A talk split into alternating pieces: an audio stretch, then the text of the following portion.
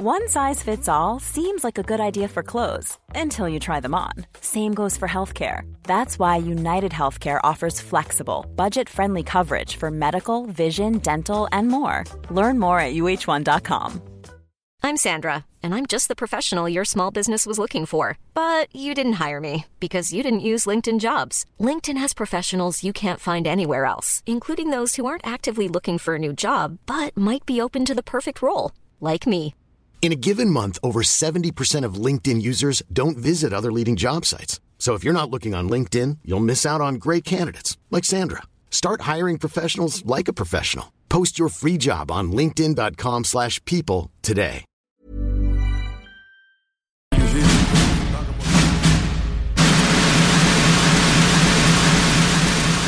OK, Lamborghini pape. Le pape, il y a une Lamborghini? Hein? Ouais, ça marche. Je mettais ça en combo avec mon grilled cheese au micro. Conférence devant quatre personnes. Quatre personnes. OK.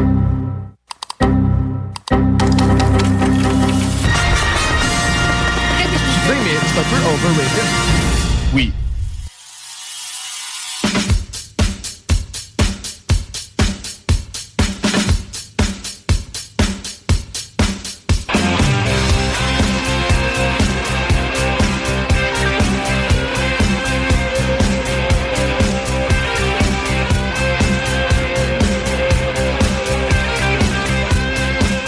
Et euh, bonsoir tout le monde, bienvenue au show des Trois Flots tous les dimanches soirs de euh, pas de 20h à 22h, de 18h à 20h. C'est vrai, on s'est fait euh, on s'est fait augmenter cette saison en fait une promotion, on peut se Ben dire. oui, ben oui. Une meilleure heure pour nous autres, comme ça, on finit pas à 10 heures. Oui, et ça nous rend C'est bien merveilleux heureux. d'arriver à 8 heures à la maison.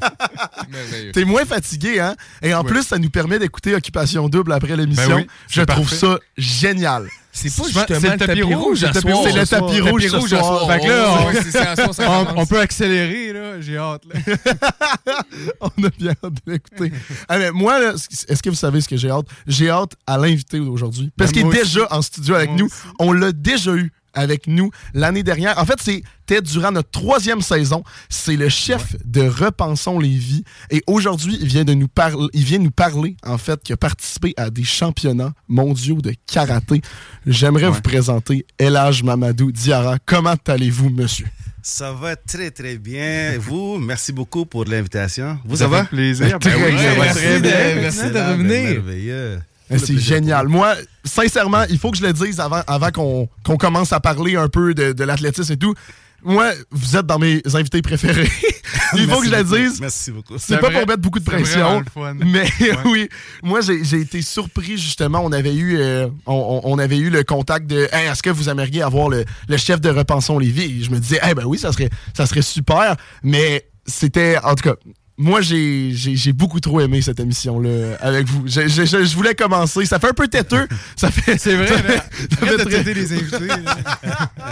Mais c'est ça, parce qu'à soir, c'est une thématique sport, hein, sportif. Puis justement, la dernière fois, tu nous avais glissé un petit mot, comme que tu avais participé à des championnats mondiaux de karaté, juste pendant deux secondes.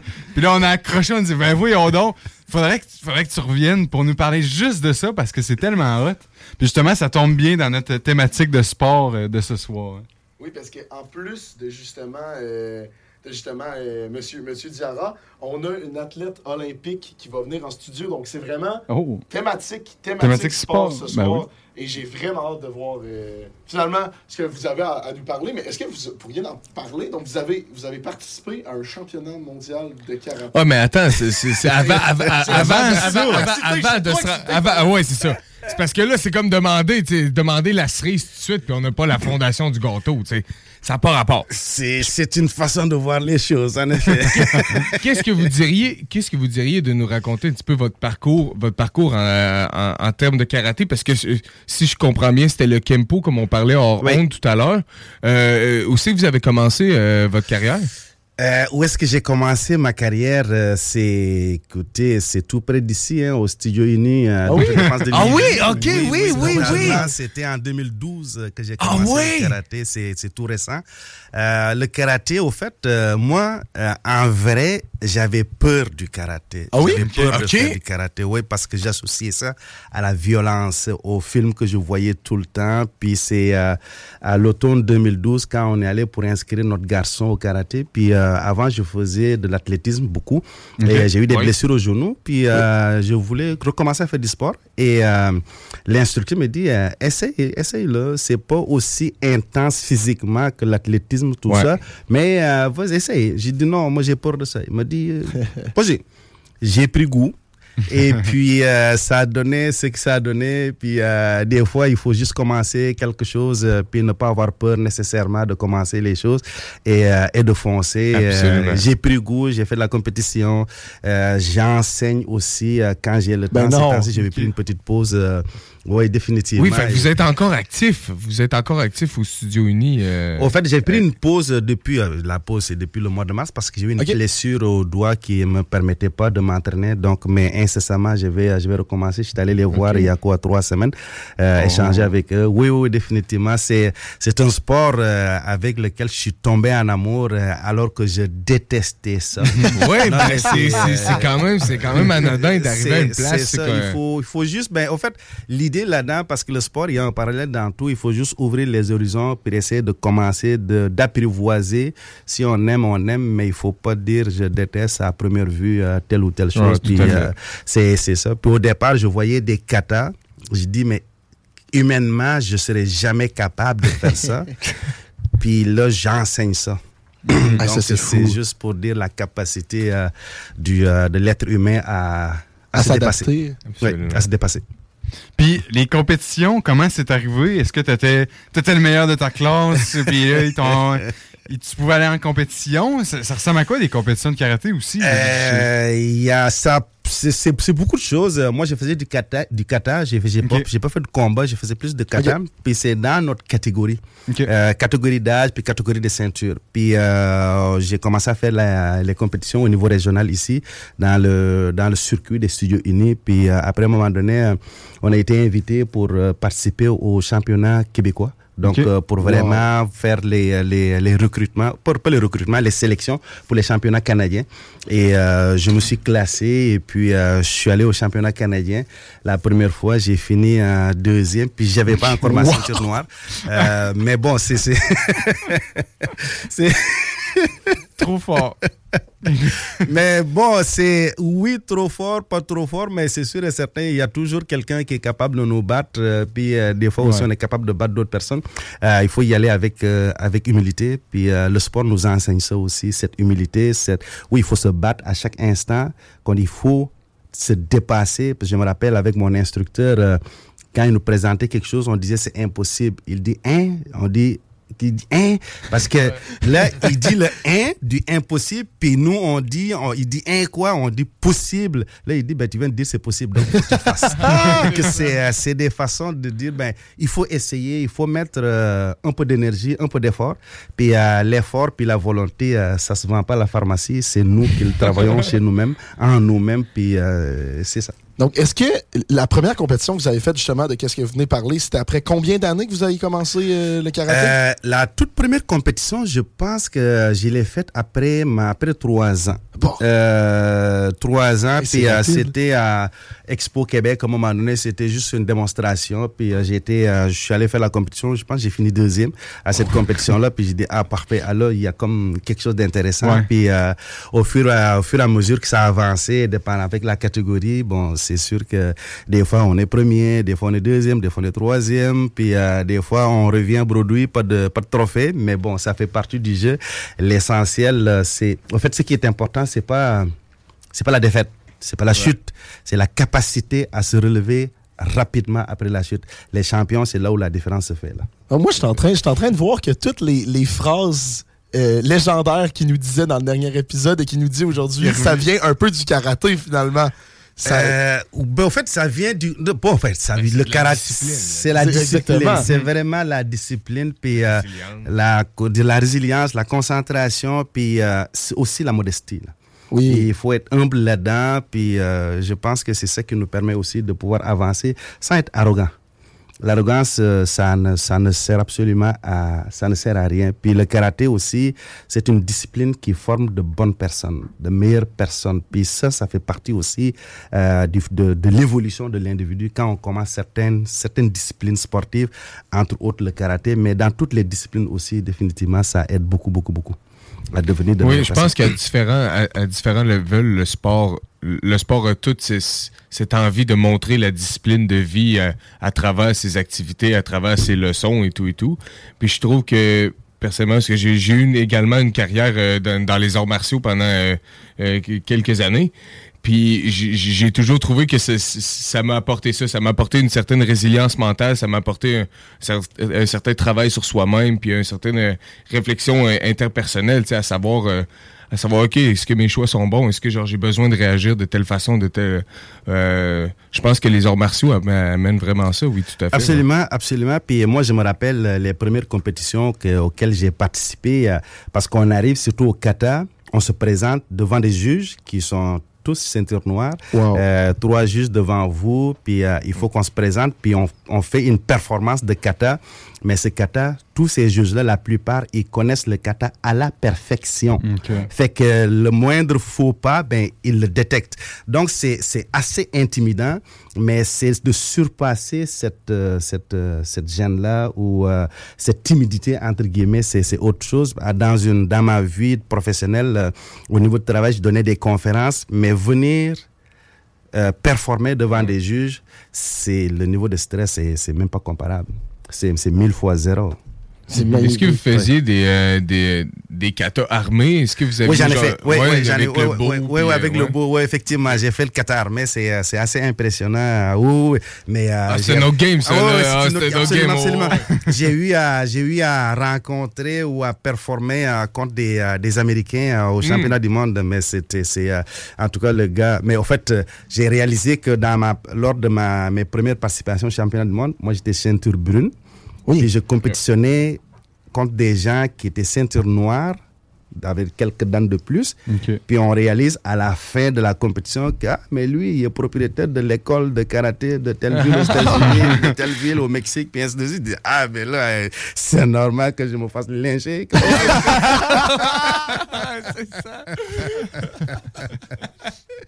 C'est- c'est- c'est définitivement ça. Puis c'est ce travail sur soi, parce qu'on fait une compétition, puis on arrive, oui, j'ai gagné. C'est super. Mais il faut respecter les autres aussi.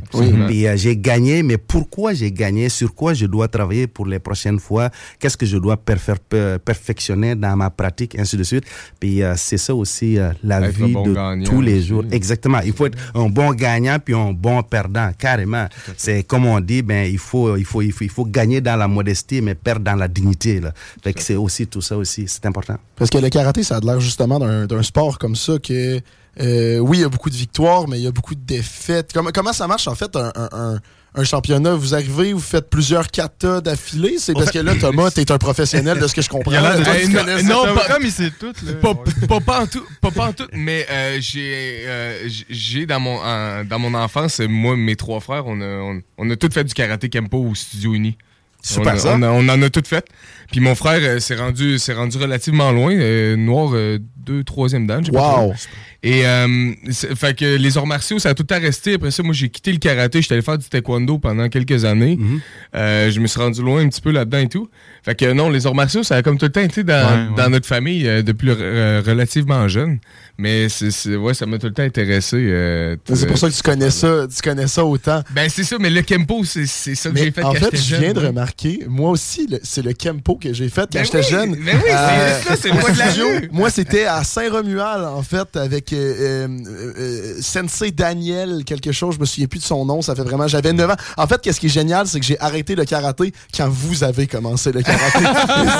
et ça, c'est fou. C'est une coïncidence. Non, mais c'est, non, mais c'est légendaire. Ça prouve que finalement, on, on fait ce qu'on veut. tu sais, Ouais, Moi, j'ai arrêté on- ceinture ouais. mauve. On fait ce qu'on veut, puis on peut, on peut commencer à n'importe quel âge. Ah, Et voilà, il y a pas d'âge, il exactement- c'est exactement la preuve. Mais oui, comment, comment ça marche? En fait une, une compétition? Vous arrivez, vous faites les katas, ça, ça ressemble à quoi? Ben, au fait, euh, on vient, puis euh, les, les, les juges nous appellent à tour de rôle, puis on arrive dans le, dans, sur le tatami, puis on se présente avec, euh, avec féroci- fé- fé- Oui. Ah, carrément, là, écoute, un lion qui rentre. euh, Oui. oh, oh, oui, pour carrément chercher sa, sa proie, parce que il y a, y, a, y a un folklore là, aussi en même temps. Oui. Quand on arrive, là, on est, euh, il faut être fougueux, là. Puis euh, c'est- il y a une petite intimidation un petit peu, dans la tête des autres adversaires, là. C'est tout à fait normal. Euh, on se présente, puis euh, on dit euh, quel kata qu'on va performer. OK. Ouais. Puis euh, là, on recule, puis on fait notre kata, on se concentre comme il faut, on rentre dans notre bulle, puis on fait notre kata. Et à la fin, ben les juges, euh, c'est des notes, c'est, c'est des notes. Là, c'est comme euh, au patinage artistique. Hein. OK. Oui. Ils finissent, puis ça, ils, puis les notes, puis tout ça. Donc, euh, dépendamment, est-ce que tu as fait une erreur, tu n'as pas fait d'erreur, tout ça. Et une chose qui est intéressante aussi au niveau du, au niveau du kata, c'est quand on le fait, oui, ça arrive des fois qu'on se trompe. Mais il faut pas montrer qu'on s'est trompé. Oh non? Non. Ouais, non. Comme, c'est- comme un chanteur sur une scène qui. Totalement. Il faut que tu la joues, il parce faut que tu la joues. C'est ouais. ça, Ah oui. parce que parce que il recherche ton caractère. OK. C'est c'est ça. Oui, il y a la il y a la position, il y a la force parce que c'est un combat euh, fictif que tu fais. Oui. Fait que les coups que tu donnes, il faut que tu saches que tu te dises, ben, c'est un méchant qui est devant moi que je suis en train de, de- d'assommer carrément. fait que cette force-là, il faut le sortir dans le regard, dans le gestuel, puis dans les cris, euh, les, les cris qu'on fait, tout ça au niveau du kata, les kiai qu'on appelle. Euh, puis aussi, quand on s'est trompé, mais il faut pas montrer qu'on s'est trompé. C'est, c'est, notre niveau de caractère, de maîtrise de la situation. Puis je m'étais tout le temps, ouais. je m'é- je m'étais tout le temps demandé justement pour les juges. Euh, Vous dites qu'il faut focuser sur les erreurs. Euh, le, système de pointage, ça va par, euh, par diminution. Fait que c'est dans le fond, euh, vous, avez un certain pointage, puis à toutes les erreurs qui fait, vous perdez des points, puis après ça, il y a un classement là-dedans c'est. Ben, ben, comme ça, exactement. C'est, c'est, c'est- dans le fond, c'est, comme vous le dites, là, c'est exactement ça. Puis ils partent avec sur 10. euh, OK, lui, il a fait moins, il a fait ça, il a fait ça. Puis là, ben, on arrive à, OK, parfait. La, sommation, c'est 9,5. Puis l'autre ils prennent la moyenne des juges. Chacun, chacun des juges, exactement, c'est ça. Fait qu'on arrive avec une moyenne de 9,5, 9,8. Il y a des athlètes euh, ou des compétiteurs qui arrivent avec euh, 10 sur 10 partout, là. Avec Puis- tous les juges. c'est ça, puis ils demandent est-ce que vous avez arrivé avec un kata, euh, euh, un kata déjà prêt.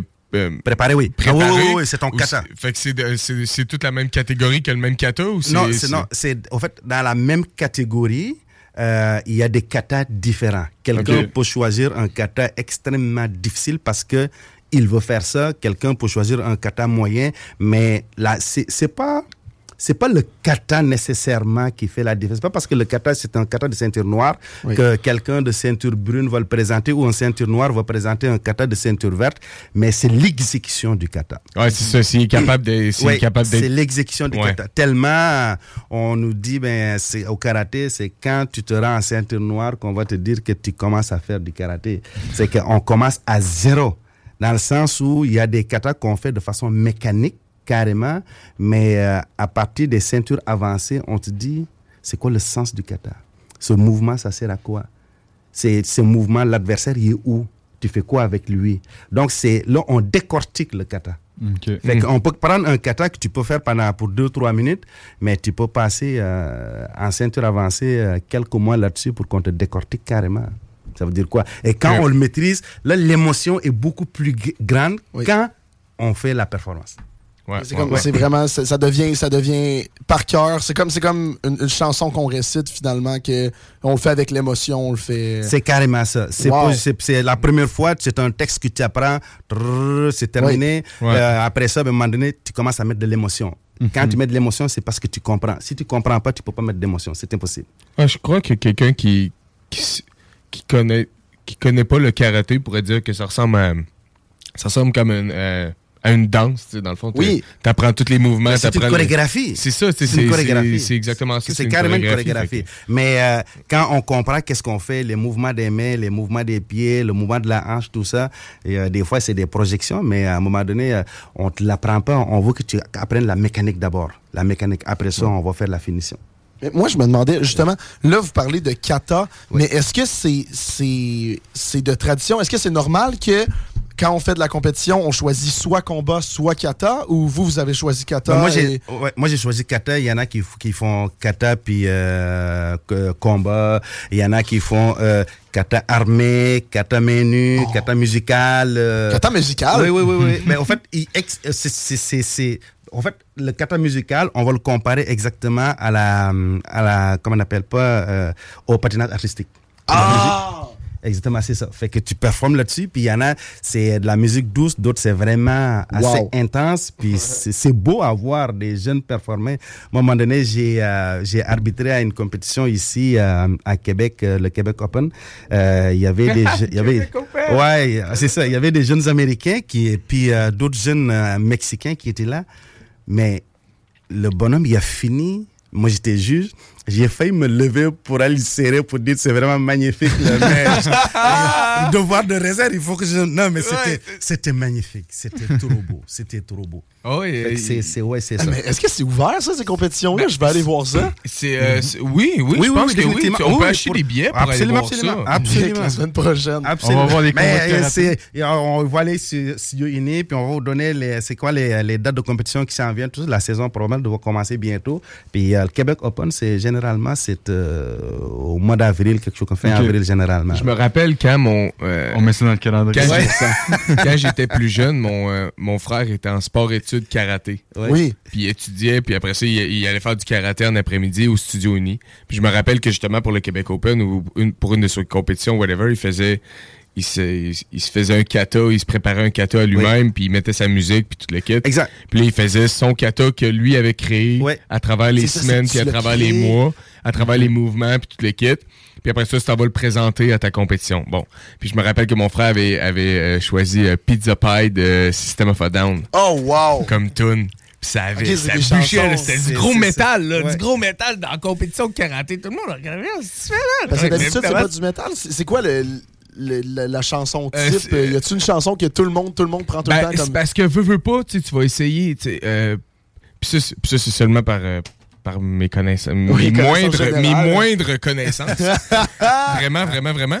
Euh, c'est, tu vas sûrement essayer de- d'avoir de quoi de punchy, tu vas avoir- euh, essayer d'avoir de quoi de rythmé. Oui. Sûrement quelque chose avec un, un, un- certain flow, tu sais, pour être capable de, de, de, de, tu sais, de puncher aux bonnes places pour que tu sais, ça ait l'air spectaculaire le plus possible. Absolument, parce que tu veux impressionner les juges, tu sais, tu veux que ça pète parce que tu, tu veux que les juges fassent comme, OK, ce gars-là, il a travaillé sur son affaire, tu sais, il est, il est cool, la gars. Je sais pas. Tu choisis, tu peux faire ça. C'est exactement ça. Mais en fait, c'est- carrément ça. Le- la musique que tu vas choisir, il faut que ce soit une musique qui, qui est entraînante. Oui. Il faut que ce soit rythmé. Mais en fait, il y a des katas où, mettons, euh, euh, il y, en a qui font du tai chi. Oui, ça, c'est Mais tai chi, magnifique. tu vas pas mettre euh, une musique rythmée, Non, non, ça, non. ça marche pas ensemble. Mais donc c'est ça, fait qu'il faut que ça fit avec le rythme du kata. Mais tu choisis, moi, je pourrais arriver dans une compétition et mettre du Carmen de campagne. Ben, OK. je- je- Ouais. je- Moi, De ce comme- que j'ai compris, ouais. C'est donc ben génial.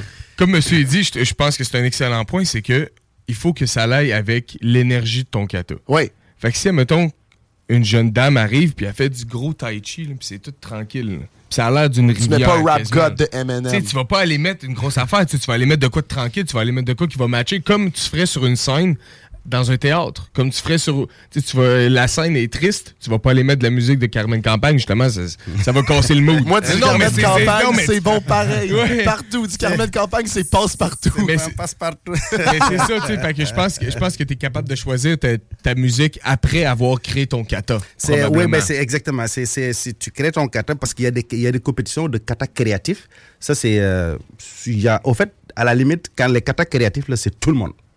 C'est un mélange. Les catégories, généralement, les catégories sont, sont complètement différentes. Là, mais kata créatif, là, ce n'est plus par niveau de ceinture. Mais tu as créé ton kata créatif, puis tu te dis, OK, moi, je pense que c'est de haut niveau, mais tu te prêt à, te, à compétitionner euh, contre n'importe qui d'autre. Hmm. Wow. Mais moi, moi, je considère que le karaté, sûrement, et justement, là, il y avait un autre sujet qu'on vous a parlé avec vous, là, je vois, je vois l'heure passer. Là. pas euh. Oui, oui, c'est fou. Mais moi, je considère le karaté, c'est sûr, ça vous a amené euh, une forme de discipline, une forme de persévérance, une, une vision, avoir le travail qui vous a amené à, à, à- à mieux être un meilleur chef du- de, de Repensons les vies. Est-ce que, est-ce, que, est-ce que je me trompe? Ça doit encore vous aider justement à la chefferie d'un parti quand même de l'opposition. Ben, au fait, ça nous, d'abord, ça nous aide à tous les jours de la vie, peu importe c'est chef certain. ou pas chef, mais quand on est chef, ça devient aussi intéressant. Mais c'est cette discipline, cette façon de travailler avec les gens aussi et non contre les gens. Euh, puis cette discipline-là, elle est importante dans la politique. Euh, ce focus qu'il faut avoir, c'est aussi important dans la politique aussi. Euh, là, cette résilience, se battre, parce que comme on dit, la politique, c'est un monde de sport. Là. Euh, mais euh, c'est un monde de sport, puis euh, on, parle de, on parle de sport, oui, de haut niveau, tout ça, mais il faut être capable de dire, ben, ce que j'ai appris au niveau du sport, comment je vais l'appliquer dans la politique? Oui, c'est un début, c'est un, c'est un avancement, mais aussi c'est une forme de, de, de, de, de performance aussi. Il faut performer à chaque fois, à chaque fois. Puis ce qu'on présente aujourd'hui, des fois, oui, on le présente, ça peut ne pas faire l'affaire de tout le monde, mais comment collectivement on doit être capable de travailler ensemble puis aller chercher le meilleur de chacun de nous pour, pour, Oui. pour présenter quelque chose de plus intéressant, de plus grand et de plus fort que nous. Ah, et et justement, j'a- j'attrape la, la balle au bon pour, pour, pour Repensons les vies. Ouais, c'est la première fois que j'utilise cette expression-là. Ouais, hein? Ça, ça fait... Ça a été fluide, mais, ça a sorti fluide. L'expérience spirituelle qu'on a aujourd'hui, moi, je sors d'un un homme nouveau, OK? mais bon. euh, la dernière fois qu'on vous a vu, ça va que- presque faire un an qu'on vous a eu en studio. Ouais. D'il y a un an, est-ce que Repensons Lévis, vous avez des nouvelles, des choses à dire sur Repensons Lévis? C'est sûr que le- c'est un nouveau neuf, parti, ça doit être... Quoi de neuf, Repensons Lévis? Oui, neuf, c'est- euh, ben, au fait, il y a de cela un an, il y a beaucoup de choses qui sont passées. Euh. Il y a de cela un an. Euh, je me rappelle, il y a de cela un an, il y avait un conseiller élu. Oui, M. Serge Bonnet. Serge Bonnet, exactement. Puis là, on a un deuxième conseiller élu. Oui! Alexandre Fallu. Oui, c'est vrai. Oui. Hein? Dans- vrai. On est, on est, on est, on est, on est, on est sur son district présentement là. Oui, Eh super sympathique. exactement. Exactement. J'ai Donc, pas eu la chance de le rencontrer. et c'est ça. Donc, on a deux élus présentement à, à l'hôtel de ville, le cabinet qui travaille, qui fait un travail extraordinaire. Euh, on se prépare aussi, euh, vous savez, euh, c'est en 2025 euh, les prochaines élections. Oui, c'est bientôt. Euh, Oui. C'est bientôt, ça va vite, ça va très vite. Fait que au niveau politique, il faut pas laisser les bras croisés.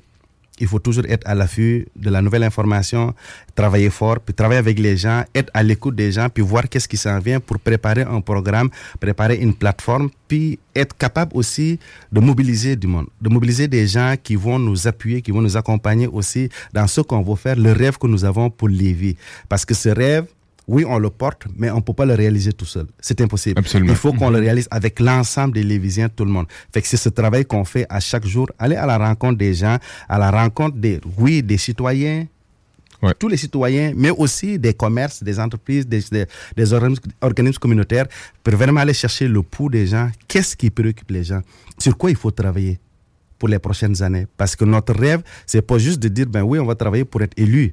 Oui, c'est ça la première étape. Mais après, on a une vision plus grande pour Lévis, pour positionner Lévis sur l'échiquier au niveau des grandes Ouais, villes ouais. du Québec. Parce que Lévis fait partie des 10 Parce plus grandes veut, villes au on Québec. veut, on veut grandir. On- je, pense que, je pense que je pense que Lévis veut euh, honnêtement grandir. Je pense que Lévis aimerait aimerait euh, pouvoir s'étaler sur un plus grand territoire. Puis euh, je pense que la, la connexion avec Québec, ça pourrait se permettre de faire ça si on ajouterait justement le troisième lien.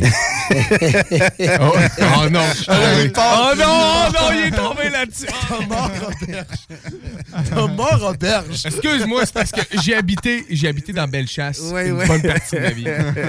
Et, euh, et, et, et je dois dire, et, et je dois dire que je crois sincèrement que pour que notre belle grande ville grossisse, il, il- faut qu'on soit capable de s'étaler un petit peu plus loin.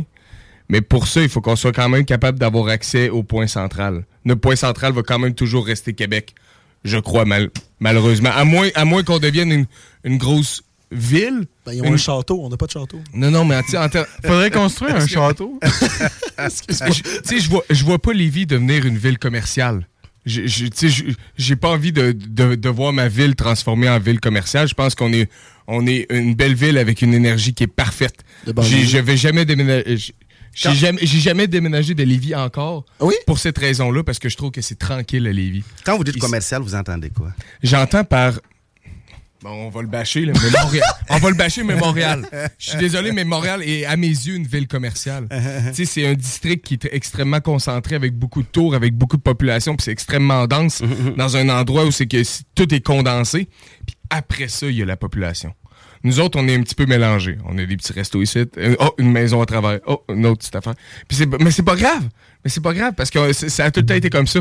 Mais je verrais pas ma ville s'agrandir puis devenir comme ça quand même. Je comprends. Je, Je- pense qu'on serait capable de s'agrandir sur un plus grand territoire puis se permettre de, de- de justement s'ouvrir des beaux quartiers, mais sans devenir ce genre de grosse ville-là. Je, je- je comprends, je comprends. Il faut que, il faut que, il faut que la ville soit une ville à l'échelle humaine. Absolument. Ça c'est, ça c'est, ça c'est important. Puis c'est un, c'est un message que porte aussi euh, euh, notre nouvel élu Alexandre Fallu, qui est Oui. diplômé en urbanisme. Et ça c'est important quand on bâtit une ville de réfléchir, pas juste construire des tours pour le plaisir de construire des tours, mais il faut construire des tours qui vont venir en harmonie avec ce qui existe aussi, parce qu'on a une belle architecture, on a un patrimoine qu'il faut conserver. Ça, c'est capital pour nous. Donc, la conservation du capital, la lutte contre les changements climatiques, le respect de l'environnement, la conservation des milieux humides, mais qui vient aussi en adéquation avec une croissance économique, un développement économique, mais qui permet aussi à l'ensemble des citoyens de Lévis de pouvoir vivre ici, de pouvoir s'épanouir ici et de consommer ici. Ça, c'est capital, ça, c'est important. Puis aussi avoir une bonne fluidité dans les déplacements, autant au niveau des transports actifs, au de, de- de la mobilité active, le transport en commun, donc les autour. Donc, il faut vraiment que le tout soit harmonisé, pas juste un contre l'autre. Non, c'est tout ensemble qu'on va réussir. 100%. Oui.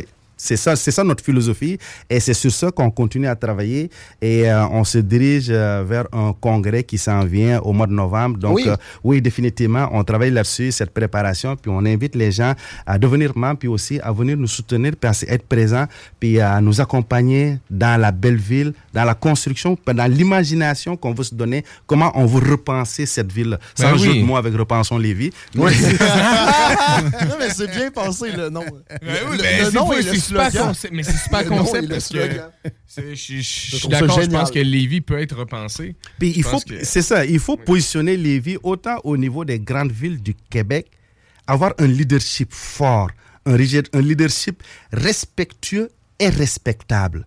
Ça, c'est important. Et euh, c'est là où on va aussi positionner notre ville, autant au niveau de la, de la province, au niveau du pays, pourquoi pas au niveau international. Pourquoi pas au niveau international? On a fait de la compétition à l'international, mais pourquoi on ne peut pas faire que Lévis devienne une ville référence au niveau international? C'est possible. Est-ce que- C'est est-ce- possible. Est-ce qu'on a présentement un représentant de Lévis à l'international en ce moment? Si on y réfléchit un petit peu. Je suis juste curieux. si réfléchit. Qu'est-ce que tu par représentant? Qu'est-ce je, te dire? donne comme exemple, mais je te ça donne comme dépend, exemple un représentant de Québec. Céline Dion, mettons. Ok. est à l'international. Ah, c'est sûr ouais. que là, on va gros, là, Céline. ok. On s'en va big. Mais tu sais, il y a quand même un représentant de. Je sais pas. Mais on a euh, mais Lévis, euh, Lé- Lé- Lé- Lévis, il faut être fier de Lévis. hein. Il y a des Oui. grandes entreprises de Lévis qui sont connues à l'international. Le chantier. Divi est connu à l'international. Technion est connu à l'international. Le mouvement des jardins est connu à l'international. Donc, il y a beaucoup, beaucoup d'entreprises. Le Corsair est connu à l'international. Chocolat favori, ça s'en vient. Chocolat favori, oui. Tranquillement pas vite. On a, on, a, on a des athlètes au niveau du soccer qui ont gagné la, euh, le- le- le- le- au niveau des les Jeux olympiques.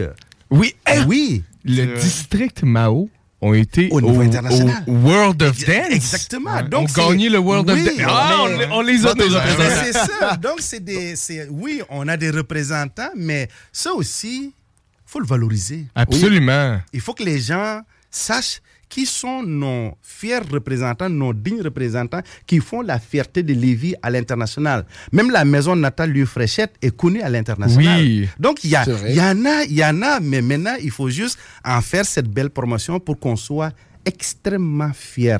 Moi, mon rêve, là, c'est ultimement, moi, je ne veux pas qu'un New-Yorkais soit plus fier de New York qu'un Lévisien ne l'est de Lévis. Oh! J'aime ça, j'aime ça.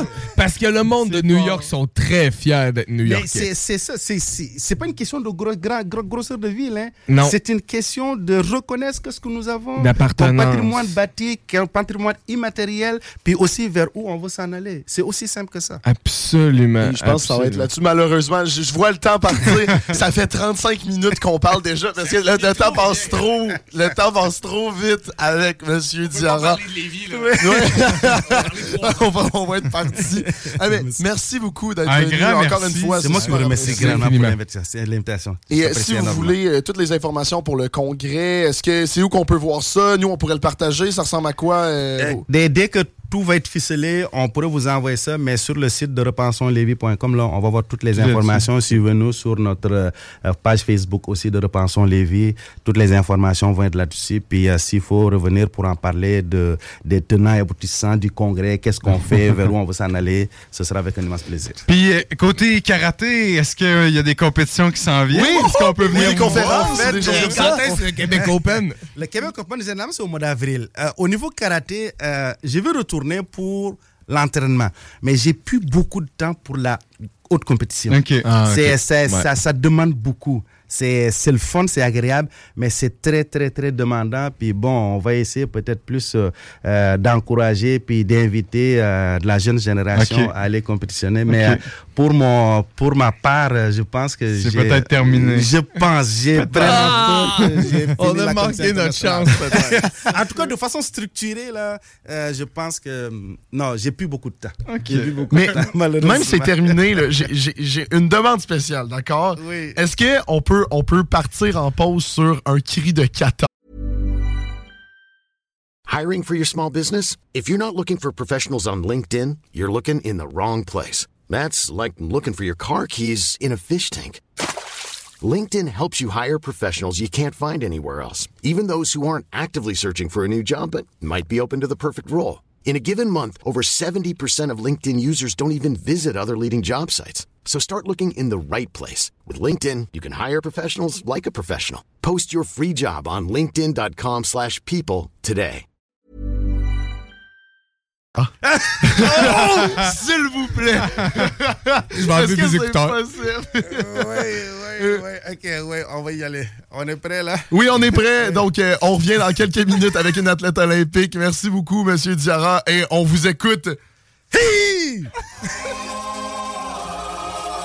Vous écoutez le show des trois flots. Soudure.com. Vous écoutez le show des trois flots. Et à 6h46, vous écoutez toujours le show des Trois Flots tous les dimanches soirs de 18h à 20h sur les ondes de CGMD 96.9 à la radio de Lévis.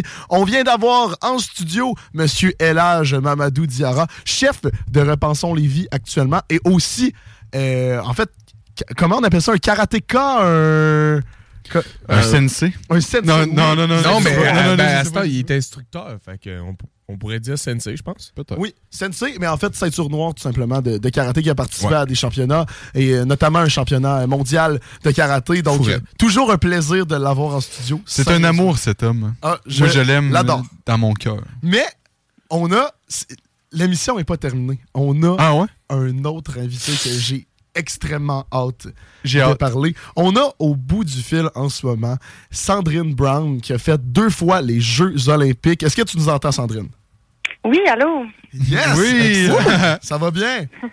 Ça va bien, vous autres? Ben oui, très bien. Merci. Donc, tu as fait deux fois les Jeux Olympiques. Est-ce que je me trompe ou j'ai bien fait mes recherches? non, t'as bien fait tes recherches. Excellent. en ski de fond. Donc, Oui. on, on se demande, là, on- c'est sûr qu'on pourra pas, on pourra pas parler de tout et, euh, tu sais, vraiment euh, parler de tous les sujets, mais on se demande, est-ce qu'on pourrait faire un- une récapitulation de, de ta carrière? Comment qu'on commence? Que- C'est quoi les bases? C'est quoi les débuts pour légèrement monter euh, jusqu'aux Jeux Olympiques? Comment qu'on On se rend là? curieux. Ouais, co- co- comment qu'on peut faire? Ah, ben mon Dieu. euh, ben, moi, ça a commencé euh, assez tard dans ma carrière. Euh, donc, euh, j'ai commencé à faire euh, la compétition de ski de fond à l'âge de 15 ans, qui est assez... euh, Puis ça, ça c'est tard pour le ski de fond, 15 ans. Ouais, c'est ça, exactement. Mais euh, avant ça, je faisais d'autres sports, donc je faisais du triathlon, de la natation, donc des sports euh, d'endurance également. Mais c'est vraiment quand j'ai participé aux Jeux du Québec en 2009 que j'ai eu la piqûre pour la compétition de ski de fond. Fait qu'à partir de ce moment-là, euh, j'ai demandé à ma mère de m'inscrire euh, dans le club régional proche de chez moi. Puis après ça, j'ai commencé à m'améliorer très rapidement. J'aimais tellement ça, le ski de fond. J'avais l'impression de voler quand euh, je glissais sur les pistes blanches. Fait que euh, j'ai j'ai progressé rapidement. Trois ans après, euh, j'ai rejoint le Centre national euh, d'entraînement Pierre Hervé au Mont-Saint-Anne. En trois ans. Trois ans.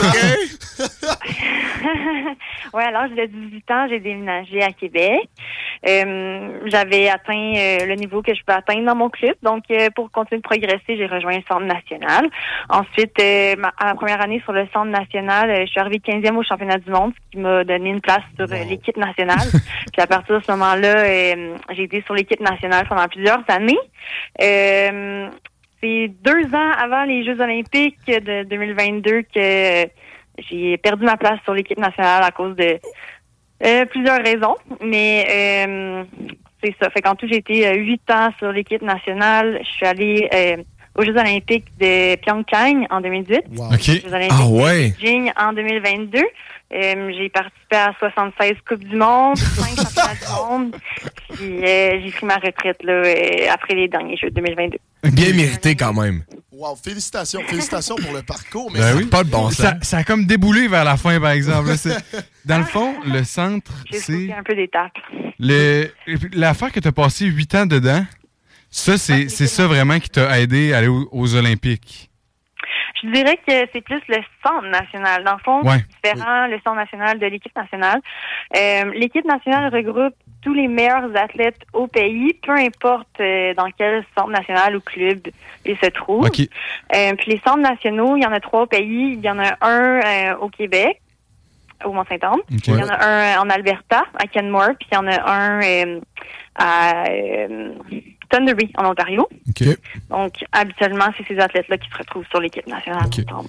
Puis comment ça marche? euh, tu- à un moment donné, les Jeux olympiques s'en viennent. Tu te fais tu te fais appeler, tu te dis, toi, tu vas faire partie de l'équipe ou il y a comme une, une qualification? Il y a un draft comme au hockey. Il y a un draft, euh, ben, Un peu là, entre les entre les, les gens d'un même sport, vous faites une comme de Hey, qualification. on connaît comment tellement rien, comment, c'est fou. comment ça se passe? Ben, c'est correct, je suis là pour ça.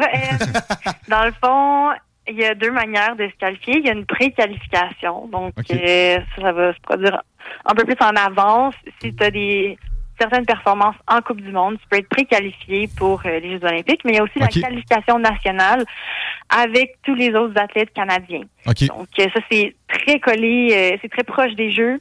Euh, donc, la qualification est par exemple en janvier, puis les Jeux sont en février. Ah ouais, quand même. Euh, tu sais pas d'avance si tu y vas ou pas, puis c'est très stressant comme processus. Est-ce que ton résultat va influencer, euh, pourrait influencer ta place au jeu le mois suivant? Bien sûr. Ah ouais, hein? Wow. Colin, c'est pas long, euh, c'est pas long d'avance, c'est le warning? Non, c'est ça, c'est vraiment stressant. Puis je me demandais, est-ce que euh, tu euh, t'es qualifié dans différentes catégories? Parce que euh, si je me trompe pas, il y a comme le longue distance, il y a le short distance, ou euh, il y, a, il y a comme un patin- patinage classique, puis genre euh, ski de fond classique, je sais pas trop. Mais est-ce Ouais, que t'es- euh, tu participes dans toutes les catégories, puis tout dépendant de ton résultat, tu es qualifié dans, dans certaines ou? Euh, mais c'est une excellente question. Dans le fond, nous, en ski de fond, on a six épreuves aux Jeux olympiques. Donc, euh, nous, on a des on a des compétitions pendant les trois semaines complètes. Oui. Il y en a qui ont un événement puis qui ont fini puis qui font le party après, mais nous, ça continue. c'est comme c'est très long pour nous les Jeux olympiques. Euh, surtout si tu fais toutes les épreuves.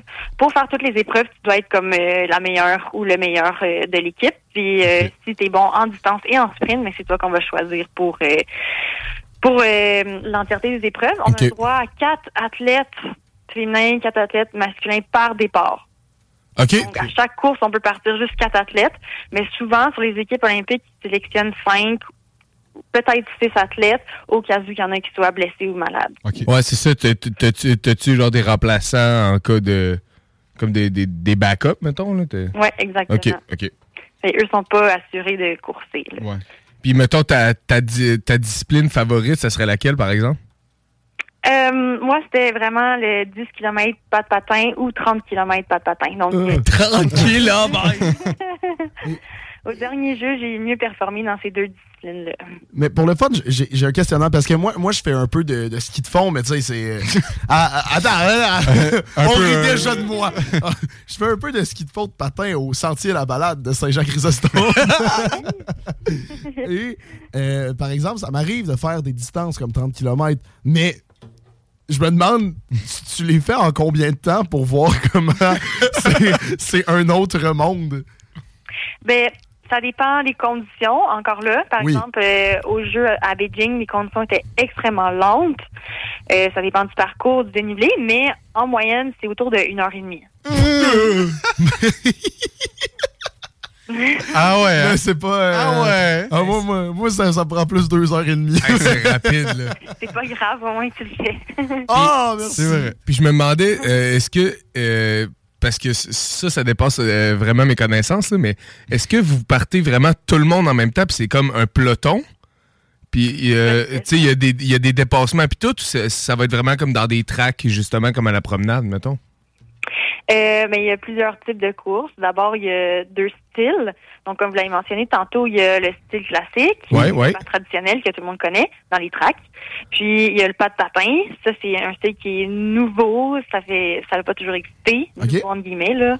Euh, dans le fond, après ça, il y a euh, des départs groupés. C'est-à-dire tout en peloton, on part euh, les 70 en même temps. Ou il y a des départs- 70! où il y a des parts individuelles. Donc, c'est un contre-la-montre. Que euh, la personne qui gagne, c'est celle qui a fait le meilleur temps. Mais comment, comment ça peut. je- je- je- ça, ça me sort de la Eh, ça tête. Comment ça peut. Mais oui, 70, comment ça peut être temps. 100% euh, fair pour tout le monde? Tu sais, je, je peux pas Je croire. sais pas. Ça l'est pas. ben non, mais c'est ça! C'est-tu comme premier arrivé, premier service à la ligne? C'est C'est ça, quoi? t'arrives à 2 h du matin, tu mets ta tente. Non, non, non, non. Dans le fond, ça fonctionne avec un système de, de classement de points. Ah, ben oui. Mais disons, moi, en tout cas, j'avais eu euh, des mauvaises, une mauvaise saison à cause d'une blessure. Oui. Euh, puis mes points étaient pas bons encore au jeu de Beijing. Fait que je suis partie vraiment loin dans le peloton. OK. Je suis partie, je pense, 43. Puis, ben, j'ai dû dépasser énormément de personnes, faire attention à mon équipement. Ouais. Fait que, tu sais, c'est ça. Moi, j'étais vraiment désavantagée parce que c'était pas représentatif de mon niveau à ce moment-là.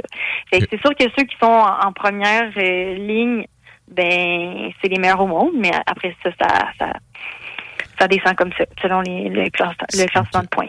Ça l'a-tu, ça a nécessairement euh, un avantage pour ces personnes-là, j'imagine, de, de partir en avant. Mais puisqu'ils ont eu une bonne saison, c'est comme mérité, j'imagine. Là. Mais euh, Oui. c'est- ça doit sûrement donner un avantage à ces personnes-là. Ils doivent se- souvent se retrouver justement dans le top classement euh, au, fi- au final. là.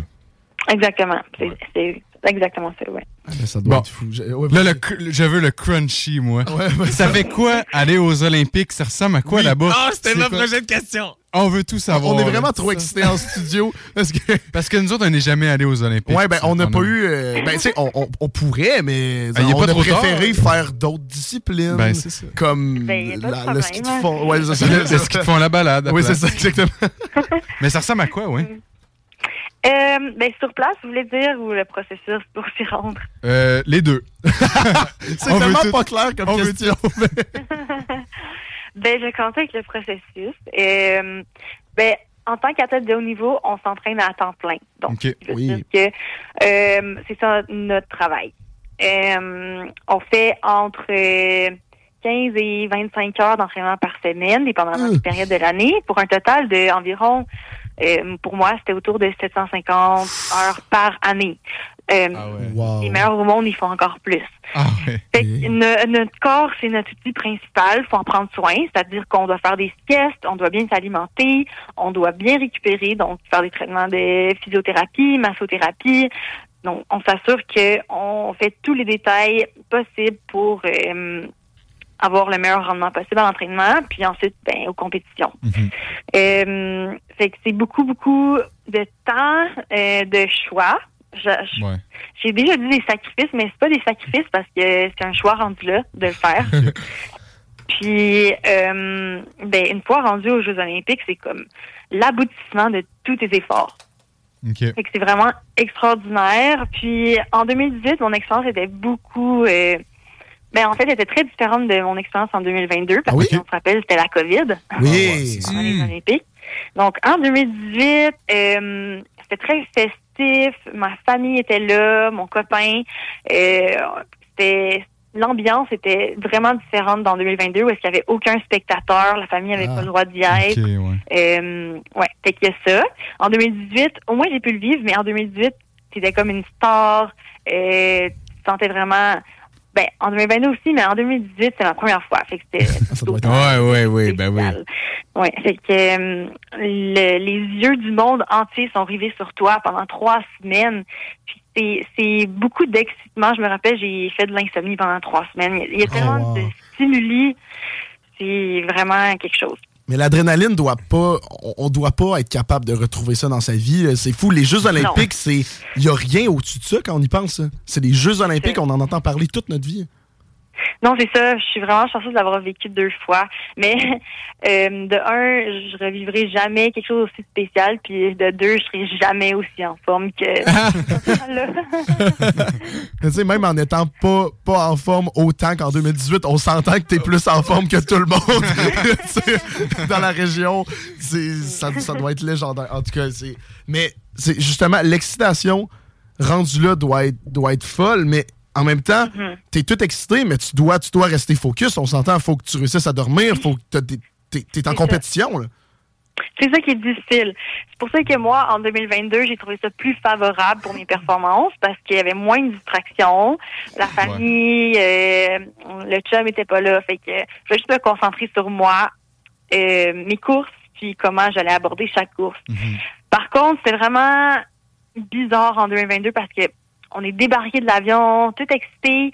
On se fait accueillir par des bénévoles qui sont habillés en combinaison de matière d'enfant. Oh! Oh boy. C'était là, on était un peu sous choc, puis c'est en Chine c'est très strict. Fait que là, euh, tu sais, on se faisait un peu euh, envoyer à gauche puis à droite, test en arrivant. On s'est envoyé dans une salle d'attente, puis tout le monde était super stressé parce qu'on attendait de voir bon qui qui va être positif. Ouais. Il y a eu quelques cas de positifs dans mon avion. Ah ouais. Ils ont fait envoyer, Oh euh, on sait pas où. Dans quand tu faisais envoyer en ambulance, tu savais pas où est-ce que tu allais te ramasser. Ok. Il y avait d'autres genres de stresseurs en Ouais. 2022. Mais en même temps, on était quand même habitué de gérer ça parce que ça faisait déjà un bout que la COVID était présente. Ouais. Mais euh, moi, d'ailleurs, j'ai eu la COVID deux semaines avant les Olympiques. Oh boy, oh boy. Ouais. Ça devait être stressant. Le là. stress, ouais. C'est ça, ça. ça rajoute sur le stress et même t'arrives là-bas, même si t'es 100% en santé, tu fais, il, il suffit que t'es en contact avec quelqu'un que tu peux pas participer à ton à, à ta course ou euh, Exactement. C'était tout le temps le gros stress. On faisait tester à chaque jour. Tu ne pas reprendre l'autobus pour aller à ton site de course si tu n'étais pas fait tester.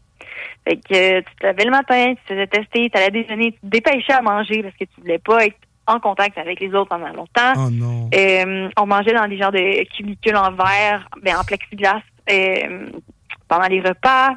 Fait que c'était tout le temps stressant. Là. Mais ça c'est fou qu'il était tout en cubicule, mais tu voyais le départ les 70 C'est enveloppes.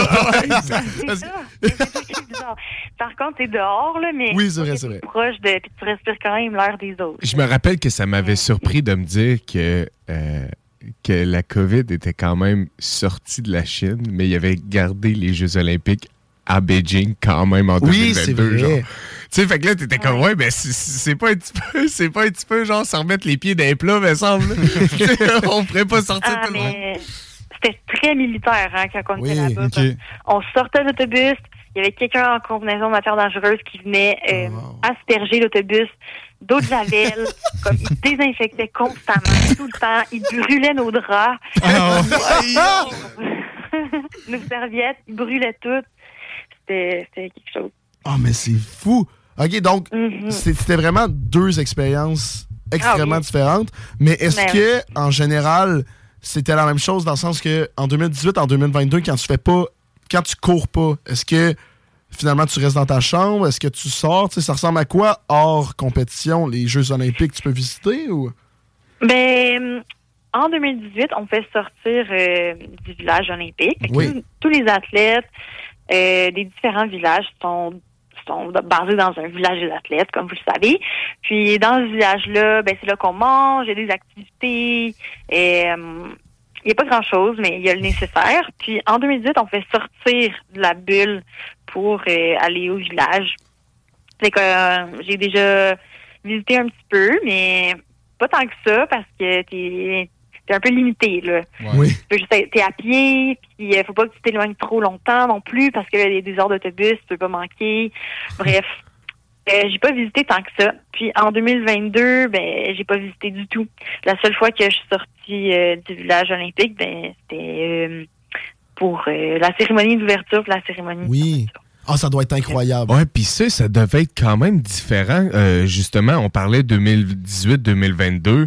Euh, la cérémonie d'ouverture puis de fermeture, on sait à quel point c'est comme réputé pour être spectaculaire, puis c'est puis c'est rempli au bouchon, puis tu sais, tout les, le gros défilé et tout et tout. Serais-tu capable de nous décrire un petit peu la différence entre les entre les entre les deux justement post euh, post-Covid comme ça? Ben, en fait, moi, je suis même pas allée à la cérémonie d'ouverture dans les deux Olympiques. Je suis juste allée à la cérémonie de fermeture OK. euh, parce que j'avais une de mes courses favorites le lendemain.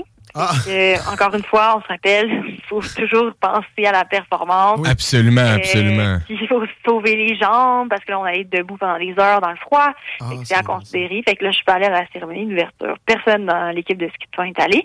Mais on est tous allés à la cérémonie de fermeture. Puis la différence entre les deux expériences, c'est que en 2018, il y avait énormément de spectateurs, il y avait de l'ambiance, euh, la foule était comme vraiment euh, joyeuse. tu sais, c'était- vraiment, tout le monde était en fête. Puis, ben, en 2022, c'était comme ça aussi, mais c'était juste les athlètes. Euh, OK, ah ouais, dans les estrades, ça, c'était les athlètes ou? ouais. Euh, Dans le fond, puis les membres du personnel. Fait Pour que, un stade de peut-être 80 000 entraîneurs. personnes. dans le fond. Oui, c'était vraiment Ah! un beau stade, mais il n'était pas rempli du tout. ouais. Mais on était quand même très contents quand même. là. Ben oui, ben oui. Non, c'est sûr que oui, l'expérience était différente, mais pour nous, c'était quand même, on n'était même pas sûr de pouvoir. Oui. On était tellement heureux d'être là, d'avoir pu compétitionner. Puis, euh, en tout cas, nous, personne dans notre équipe a sur place. C'était une session aussi. Mais est-ce que ça est-ce que tu as vu justement, ça l'a-tu changé quelque chose, le fait qu'il y ait des spectateurs ou pas, dans le sens que tu courais, il y avait personne pour t'encourager, mais tu savais qu'il y avait peut-être des millions de personnes qui te regardaient à la télévision, mais Ouais. I guess que tu sens tu, tu vois pas leur énergie. Ben non, c'est ça, c'est ça qui est bizarre aussi. C'est que euh, habituellement, il y, a, il y a des spectateurs en bord de piste, beaucoup de spectateurs dans le stade surtout. Euh, mais là, euh, c'était c'était vide. Mais on arrivait de la Coupe du Monde, puis en Coupe du Monde, c'était pareil. Puis ça faisait Oui. une saison que c'était comme ça, on commençait à être habitués. Puis ce que toutes les équipes faisaient, c'est qu'ils envoyaient les entraîneurs, les farteurs, tout le monde envoyait leur personnel sur le bord de la piste, puis Oui. tout le monde nous encourageait comme ça. Ah, c'est génial. Puis, ouais, vraiment. Puis, il y a des coéquipiers aussi, des fois, qui venaient. Puis, je me rappelle, moi, dans, dans ma dernière course au jeu, ma meilleure course, j'avais des coéquipiers sur le bord de la piste qui, m'encourageaient vraiment fort dans le dernier kilomètre. Puis, ça m'a vraiment motivée. fait qu'on a quand même trouvé des moyens pour, euh, justement, avoir ce- cet effet-là. là. OK. Parce que côté performance, est-ce que tu as trouvé que tu performais mieux quand il y avait la grosse foule, grosse attention, ou plus pendant la COVID, quand il y avait quand ouais. c'était plus tranquille, puis il y avait pas toutes ces personnes-là autour de toi? Hey, c'est drôle, mais ça, je pense que c'est- c'est personnel à moi. Ouais. Moi, j'aime pas ça me faire crier après. OK. Ah C'est quelque chose que- c'est quelque chose que je partageais toujours à mon entraîneur. tu sais. Je préfère que tu me parles. J'aime pas ça me faire crier après. Ça me fait perdre tous mes moyens. Fait que, tu sais, moi, que ça soit plus tranquille, ça me dérangeait pas. Ouais. Ça me- ça, ça m'aidait à me concentrer même. J'ai eu des meilleures performances. OK. Oh, mais mais je viens de réaliser ça justement. J'ai parlé de la télévision parce que justement, oui, il y a beaucoup de personnes qui te regardent. Oui, il y a tes coéquipiers qui t'encouragent sur le côté.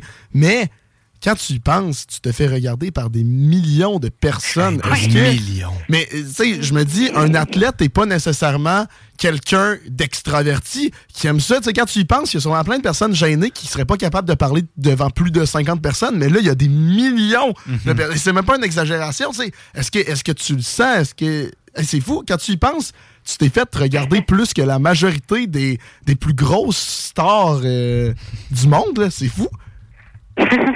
Quand même. Mais ça, on essaie de pas trop y penser. Ouais.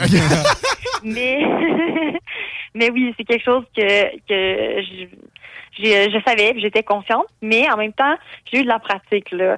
Euh, moi, ça faisait des années que j'étais sur le circuit de la Coupe du Monde, puis j'a- j'avais déjà eu beaucoup d'entrevues, puis on passe à la télé souvent. Euh, fait que c'est quelque chose auquel on s'habitue au fil du temps.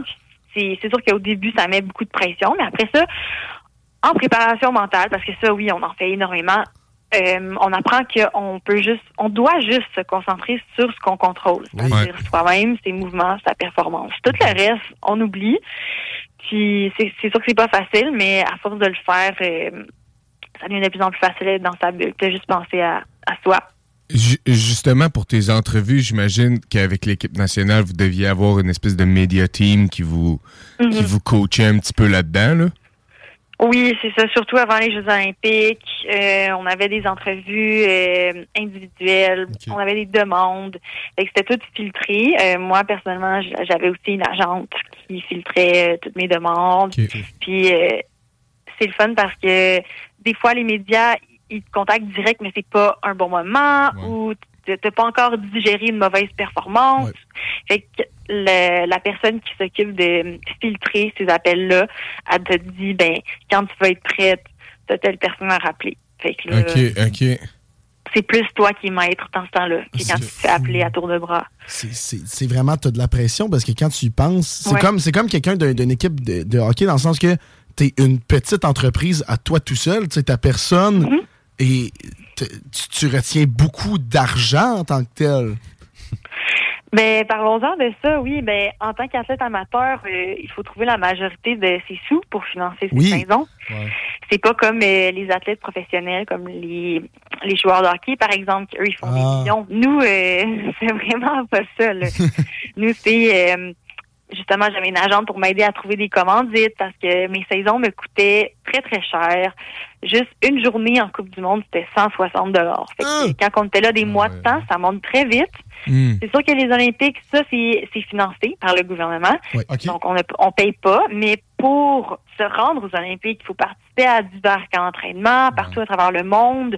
Il faut faire des, des Coupes du Monde pour compétitionner justement euh, à côté des meilleurs au monde, s'améliorer, voir c'est quoi qui nous manque pour performer davantage. Fait il faut être là, il faut faire partie de la game.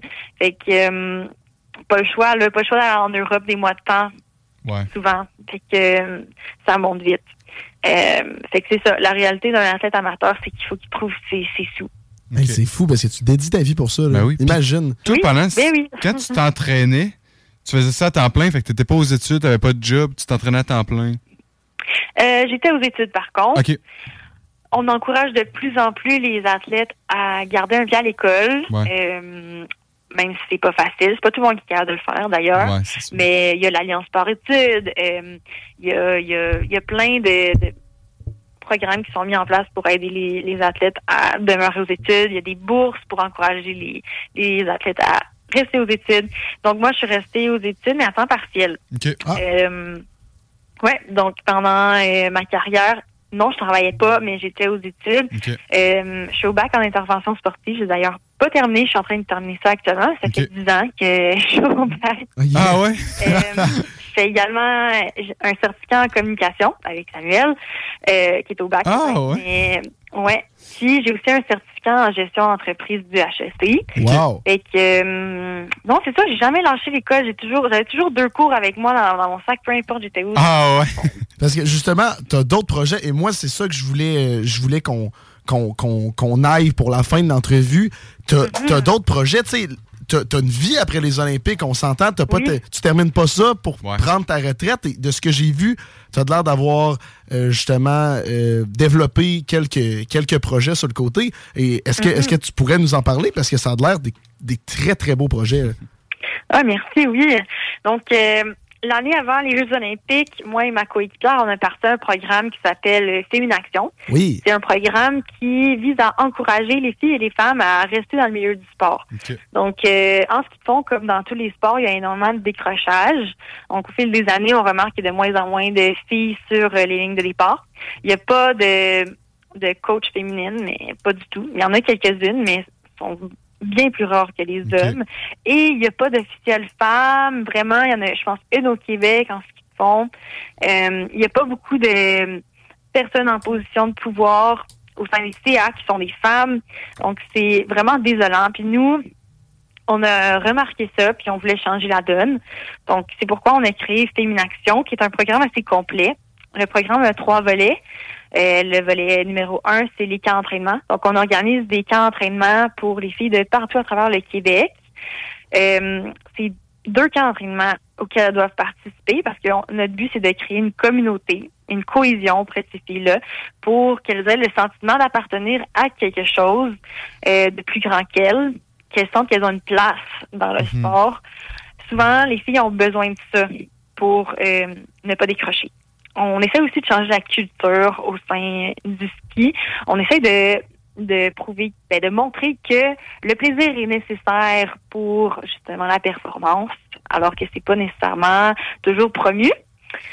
On a aussi le volet 2 qui sont euh, les visites en région. Donc, euh, Laura, ma coéquipière, et moi, on se déplace au sein des différentes régions du Québec pour offrir un échantillon de notre programme. Donc, c'est une journée seulement avec les filles. On fait un, un petit condensé de ce qu'on fait durant les camps d'entraînement. De cette manière-là, on est capable d'aller toucher encore plus de filles avec le programme. Puis euh, finalement, le volet 3, c'est euh, valorisation de la profession d'entraîneur. Donc, on a créé une communauté de pratique pour les entraîneurs féminines au Québec. Euh, cette communauté-là, c'est dans le but de valoriser la profession d'entraîneur, mais aussi de, de fournir un milieu dans lequel les entraîneurs féminines peuvent euh, partager les défis qu'elles vont rencontrer durant leur carrière, parce que le milieu sportif, c'est pas toujours facile pour une femme, mais de- aussi de trouver des solutions ensemble, puis de se tirer les, les unes et les autres vers le haut pour justement contrer euh, le décrochage une fois de plus. Wow! Aïe, aïe, c'est merveilleux. Mais ça, ça, que j'ai déjà entendu parler de ça. Féminaction? Oui. Ça fait, long- Oui, ça, mais moi, ça, ça fait longtemps. quelque chose. Ça fait longtemps que, c'est- Ah. que ça existe, ça, me semble. Non, euh, ben, ça. Mais euh, on est à notre troisième année. C'est ça. là. ok, Ouais. ça. Fait- Mais Et là, t'es en plein. ça. T'es en plein là-dessus en ce moment. Euh, temps plein, ben non, là, je suis aux études à temps plein. Oui, Euh, C'est vrai dans ma classe. mais- Ouais. Mais euh, ça, c'est comme notre, notre projet là, qu'on, Oui. qui nous tient à cœur, puis que- dans lequel on, on met beaucoup d'énergie, ça, c'est Ouais. sûr. C'est vraiment hot. Ouais, c'est- ben, félicitations, Ben oui, Sin- félicitations. sincèrement. Et ça, on peut, on peut retrouver ça où? C'est Féminaction sur euh, les réseaux sociaux, euh, site oui, Internet. exactement. Site Internet, euh, Facebook, Instagram. Euh, juste à taper ça sur Google, puis ça va sortir. Wow! Eh ben, sincèrement, euh, tu, reviendras, euh, tu reviendras pour en parler plus en détail. Il y a plusieurs, justement, projets comme ça pour promouvoir les femmes. Comme là, on a fait Action. Moi, j'avais déjà eu en entrevue une, des formations nautiques pour les femmes, qui est Coupe Féminin, que ça s'appelle. Euh, et tu sais, je trouve qu'il y a plein de programmes comme ça et je trouve ça, je trouve ça vraiment Ouais. beau. Sincèrement, une belle valorisation et c'est un beau moyen. euh, c'est un, c'est un- c'est un beau moyen de mettre, mettre de l'avant, justement, ce monde-là. Merci, c'est gentil. Oui, on, on voit que c'est nécessaire, puis qu'il y a vraiment un besoin. Eh ben, merci beaucoup pour de Merci vrai beaucoup. C'était vraiment, vraiment vie, euh, intéressant.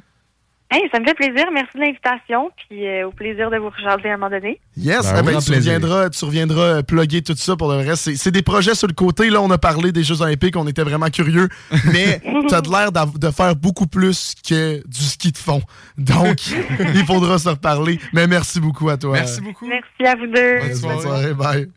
Euh, Vraiment, vraiment inspirant, sincèrement. Super. C'est vraiment. J'ai trouvé ça magnifique. Et un bon spécial athlète, les gars. Ben ça n'a oui. pas de bon sens, c'était super comme spécial. Mais c'est deux personnes qu'on a découvert, deux personnes que on on n'aurait jamais su potentiellement qu'ils faisaient ça. Ça montre l'impact du sport dans la vie des gens. Oui, et ça montre que, bordel, dans la région de Québec, il y a du monde qui sont talentueux. c'est ridicule. Il y a du monde meilleur que nous bon autres. Ouais, c'est ça. Il y a du monde qui ont plus de talent que nous. Ouais. juste, juste quand tu vas sur Strava, tu te fais humble à chaque fois. Ça n'a pas de sens. oh, bordel. Hey, ça me donne le goût d'aller courir. Bref. euh, Oh, on va-tu courir après? Oh, Non. Parce qu'on va closer le podcast là-dessus. Eh ben les boys, Ah ouais. moi, je vous propose que on close ça sur ce soir. OD est là. Ben oui, Ah, Audrey, ben oui, est, en, est onde. Et nous, de toute façon, on n'a plus d'invités pour ce soir. Donc, un petit récapitulatif de qui qu'on a.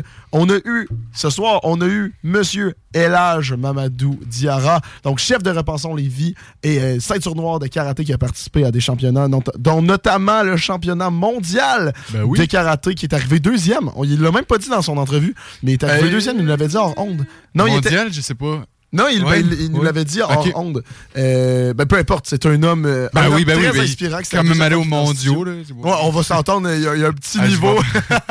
Et ensuite, par la suite, on a eu euh, Sandrine Brown qui a fait deux fois les Jeux Olympiques. Si vous voulez réécouter l'émission, c'est bien sûr le show des Trois Flots, Spotify, Google Podcast, Apple Podcast et Acast. Nous, nos réseaux sociaux, c'est le show des Trois Flots, Facebook, Instagram, YouTube, TikTok et euh, Oh! n'importe quoi d'autre.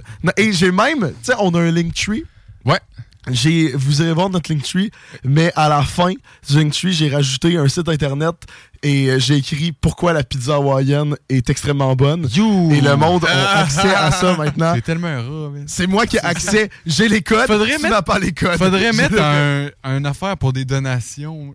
Pour des donations pour le show? des petites donations euh, bénévoles. Pas bénévoles, mais.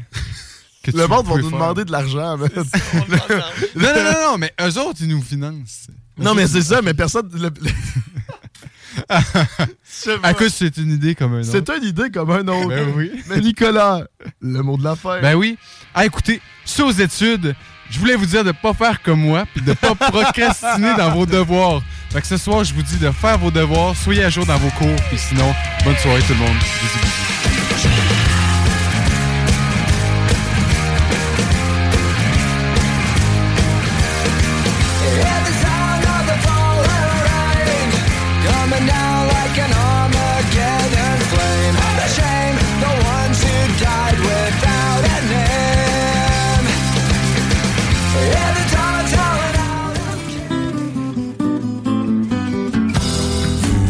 Écoutez le show des trois flots.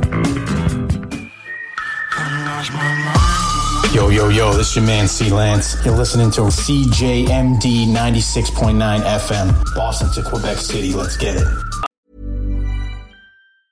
Hi, I'm Daniel, founder of Pretty Litter. Did you know cats tend to hide symptoms of sickness and pain? I learned this the hard way after losing my cat, Gingy. So I created Pretty Litter, a health monitoring litter that helps detect early signs of illness by changing colors, saving you money and potentially your cat's life. Pretty Litter is veterinarian developed, and it's the easiest way to keep tabs on your fur baby's health right at home. Go to prettylitter.com and use code ACAST for 20% off your first order and a free cat toy. Terms and conditions apply. See site for details.